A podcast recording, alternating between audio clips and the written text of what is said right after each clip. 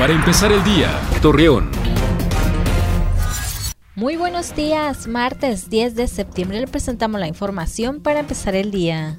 Con el fin de que los jóvenes de la comarca lagunera cuenten con una mejor calidad de estudios, el Ayuntamiento de Torreón abrió una convocatoria para participar y obtener una beca que ofrecerá un 90% de descuento para aprender inglés. Arturo Sánchez, director de Tránsito y Vialidad de Gómez Palacio, informó que los operativos de vidrios polarizados y alcoholímetro tendrán algunas modificaciones que no afectarán tanto los bolsillos de los ciudadanos.